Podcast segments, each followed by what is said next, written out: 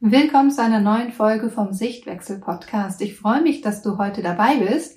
Wir wollen uns heute angucken, wie wir auf das Verhalten von Kindern reagieren können, wenn sie lügen und was überhaupt hinter dem Lügen steckt und ganz wichtig, was du tun kannst, damit dein Kind nicht lügt und ja, dir vertrauen kann und ein Vertrauensraum geschaffen wird.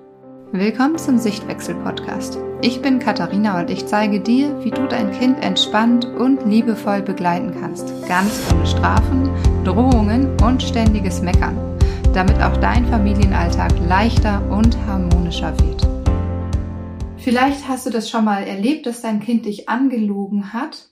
Je nach Alter reagieren wir so ein bisschen unterschiedlich darauf. Wenn unsere Kinder noch jünger sind und die ersten Lügen erzählen, sind wir vielleicht manchmal irritiert. Manchmal, wenn das so ausufernd wird, sind wir vielleicht auch so ein bisschen belustigt. Je älter Kinder werden, desto eher schleicht sich so das Gefühl der Enttäuschung vielleicht auch ein oder auch des Ärgers darüber.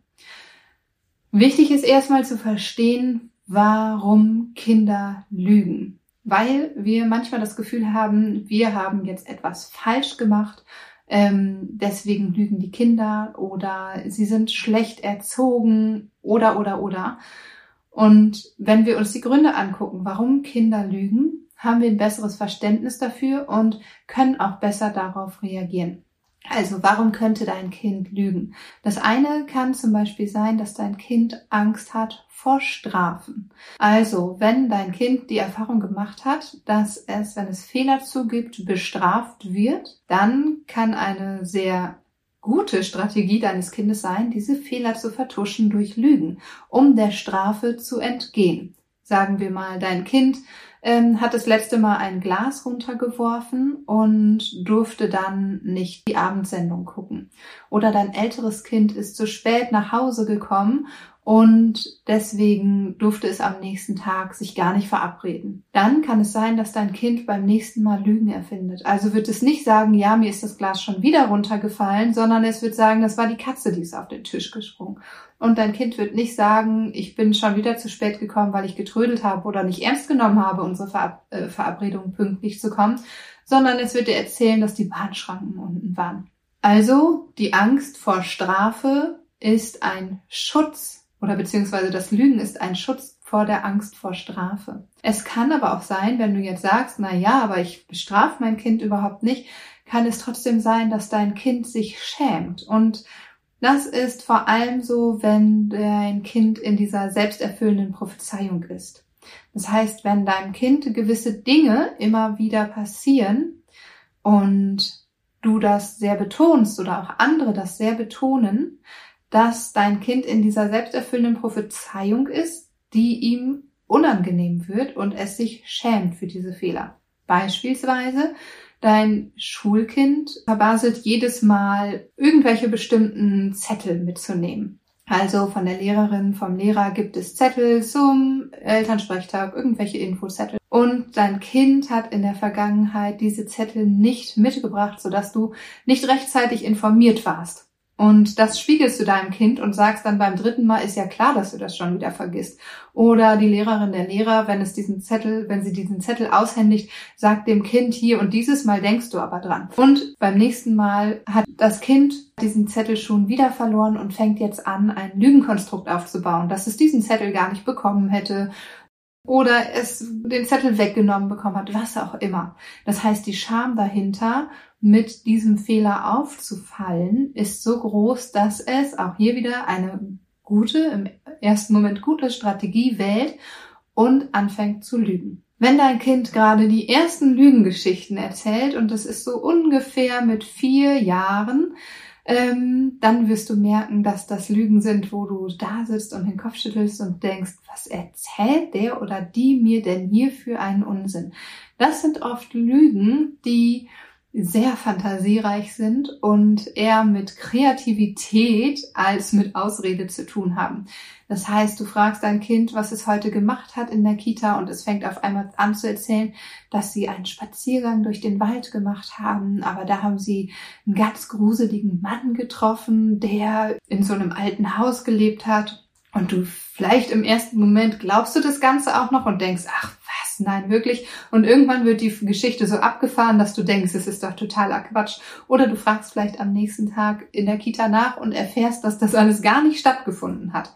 Und du merkst schon, das ist so ein bisschen lustig, ähm, weil Kinder das nicht absichtlich machen. Also nicht mit der Absicht, ich lüge jetzt, ich erzähle jetzt eine falsche Geschichte um an den und den oder das und das Ziel zu verfolgen oder vielleicht ähm, ja Strafe oder Be ähm, Beschämung zu entgehen, wie wir es gerade hatten, sondern es ist wirklich so eine Fantasie, die da ausgelebt wird.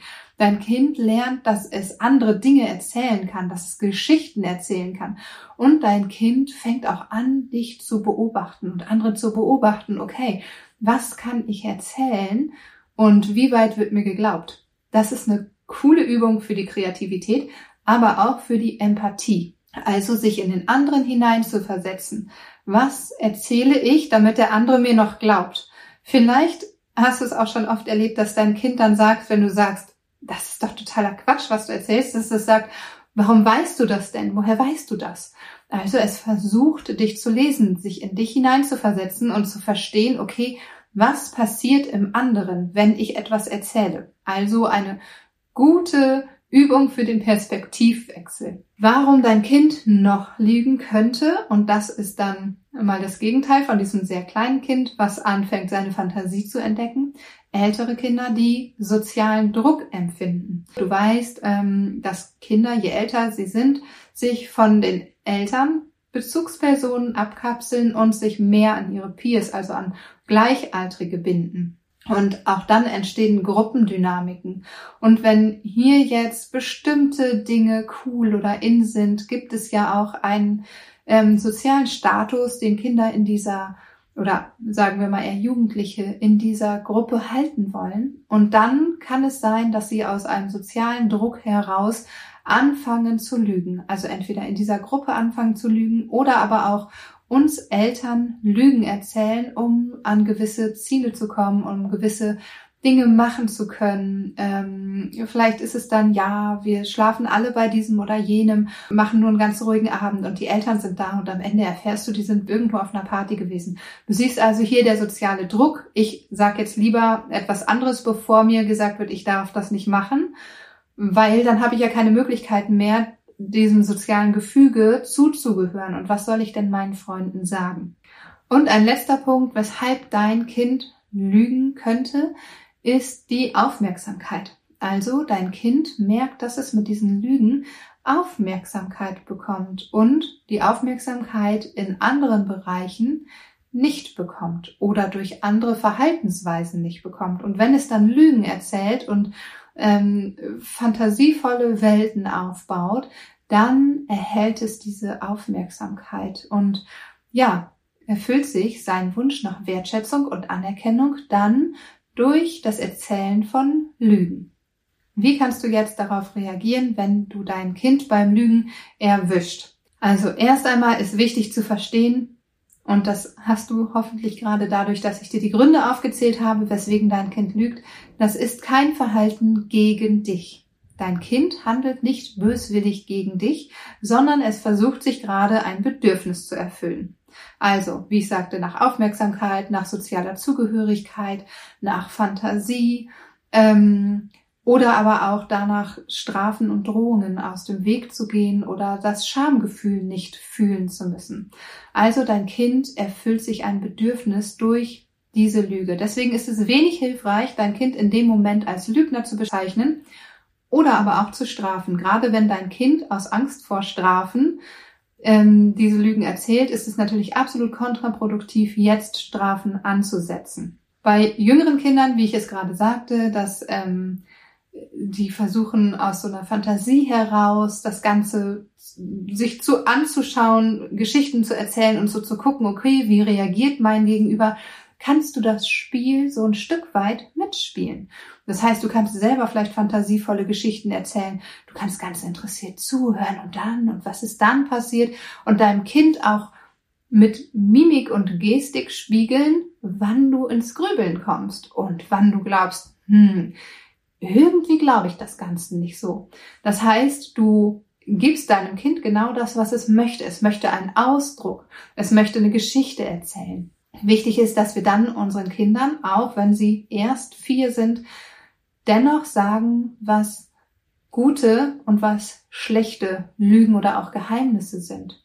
Das heißt, dass dein Kind vielleicht auch Geheimnisse hat oder Lügen erzählt, die nicht gut sind. Und eigentlich bin ich kein Fan von Kategorisieren in gut und schlecht, aber in diesem Fall mache ich das sehr gerne, denn es ist auch im Hinblick auf den Schutz unserer Kinder total wichtig. Also zum einen gibt es natürlich gute und schlechte Lügen, das heißt gute ähm, Lügen oder Geheimnisse. Wenn ich weiß, ach, Mama hat in zwei Tagen Geburtstag und wir haben irgendwie was Tolles geplant und ich erzähle jetzt Geschichten, damit Mama da nicht drauf kommt. Das ist natürlich eine, ein Lügenkonstrukt, das man dann vielleicht auch mit anderen macht, was dafür da ist, dass die andere Person sich nachher gut fühlt. Und dann gibt es natürlich auch Lügen, wo sich die andere Person nachher nicht gut fühlt. Also dass ich Dinge erzähle, Lügen konstruiere, ähm, wo sich die andere Person nicht gut fühlt.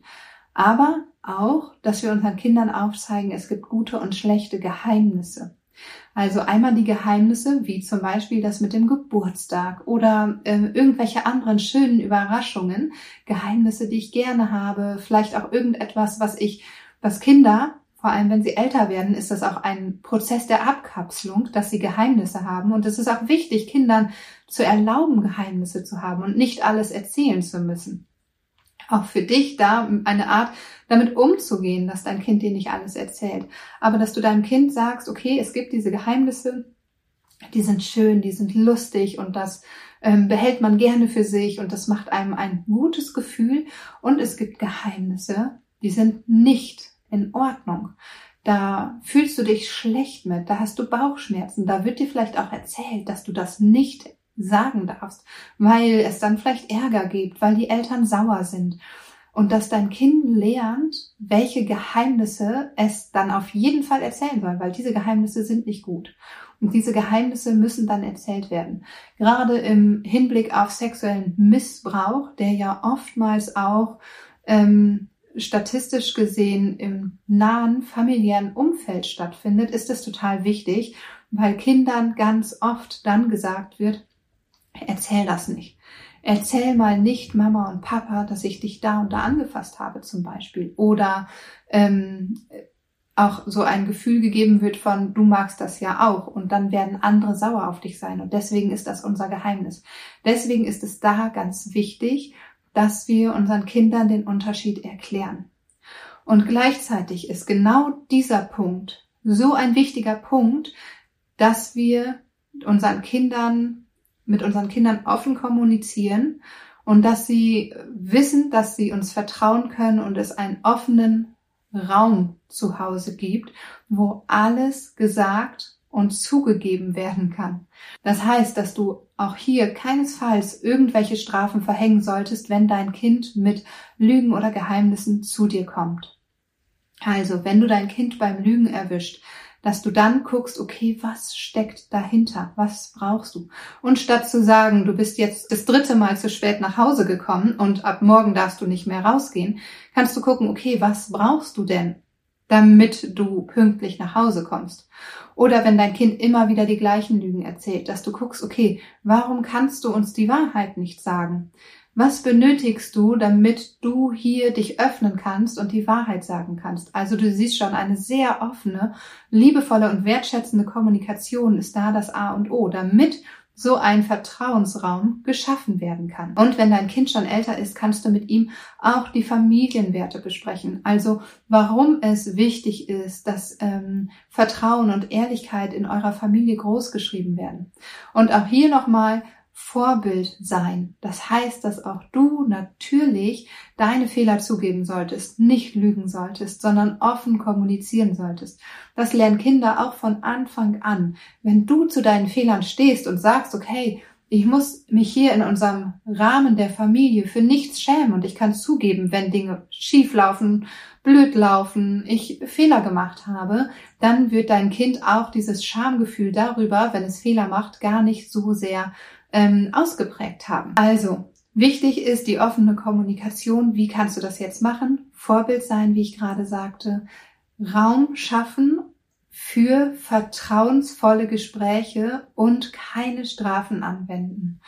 Und zum Schluss möchte ich dir noch eine Übung dazu mit an die Hand geben, wie du so einen Raum schaffen kannst, wenn du das Gefühl hast, vielleicht auch bei euch, es ist total verknotet, verwirrt und ähm, ich habe das Gefühl, bei uns traut sich keiner mehr irgendwie was zu sagen. Oder auch wenn ich meinem Kind sage, du kannst mir alles erzählen, ähm, habe ich irgendwie das Gefühl, da sind Dinge, die ähm, eigentlich gesagt werden sollten und die es sich nicht traut. Dann gebe ich dir jetzt eine Übung mit an die Hand. Und zwar ist das der Vertrauenskreis.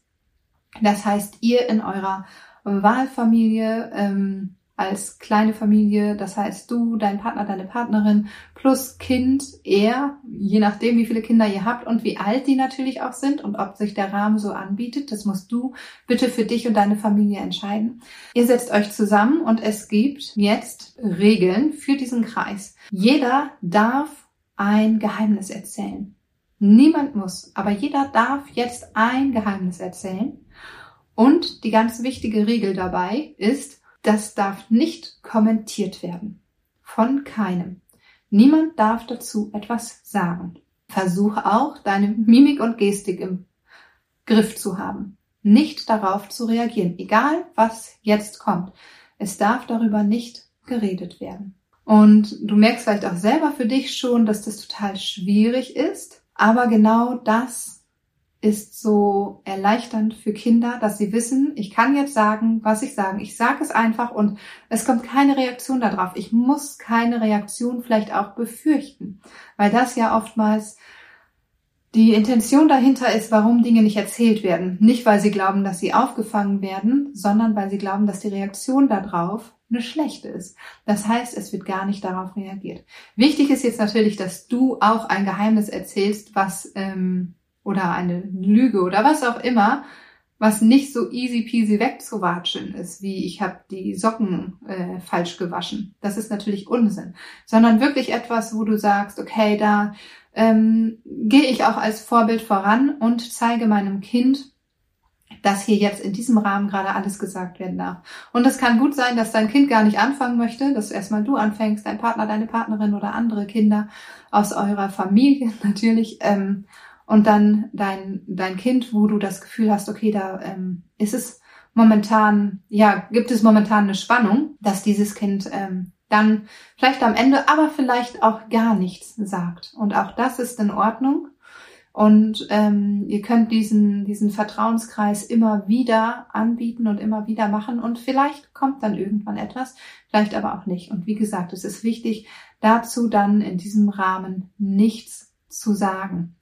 Dann kommt es natürlich darauf an, was dann dabei raus oder rumkommt, wie und ob du das nachher nochmal auffängst. Aber wenn es darum geht, dass es eine 5 in der Deutschklausur gab, ist das nichts, was du dann nachher nochmal aufgreifen musst, zwingend. Was natürlich was ganz anderes ist, wenn da wirklich schwere ähm, Dinge hinterstehen, wie zum Beispiel Missbrauch oder sonstiges, dann ist es natürlich nochmal ein ganz anderer Rahmen und dann solltest du auf jeden Fall im Nachhinein ähm, das Ganze aufgreifen. Also nochmal zusammengefasst.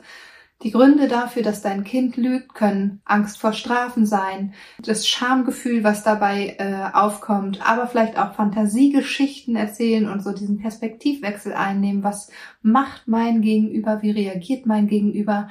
Bei älteren Kindern kann es auch der ähm, soziale Druck sein oder es ist auch so eine ähm, Aufmerksamkeitssache, dass dein Kind durch diese Lügen immer wieder Aufmerksamkeit bekommt, die es vielleicht auf andere Weise nicht bekommt.